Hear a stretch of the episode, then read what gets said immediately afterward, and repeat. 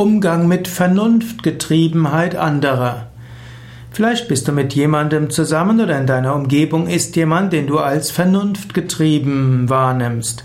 Und du meinst, der sollte doch auch mal auf sein Herz hören, der sollte auf seine Emotionen hören, sollte sich für die Intuition öffnen.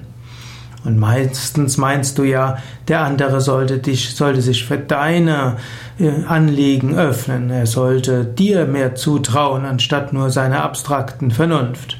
Zunächst einmal, Vernunft ist ja nichts Schlechtes. Vernunft heißt, dass man sich eben nicht von Emotionen und Gefühlen lenken lässt, sondern dass man überlegt.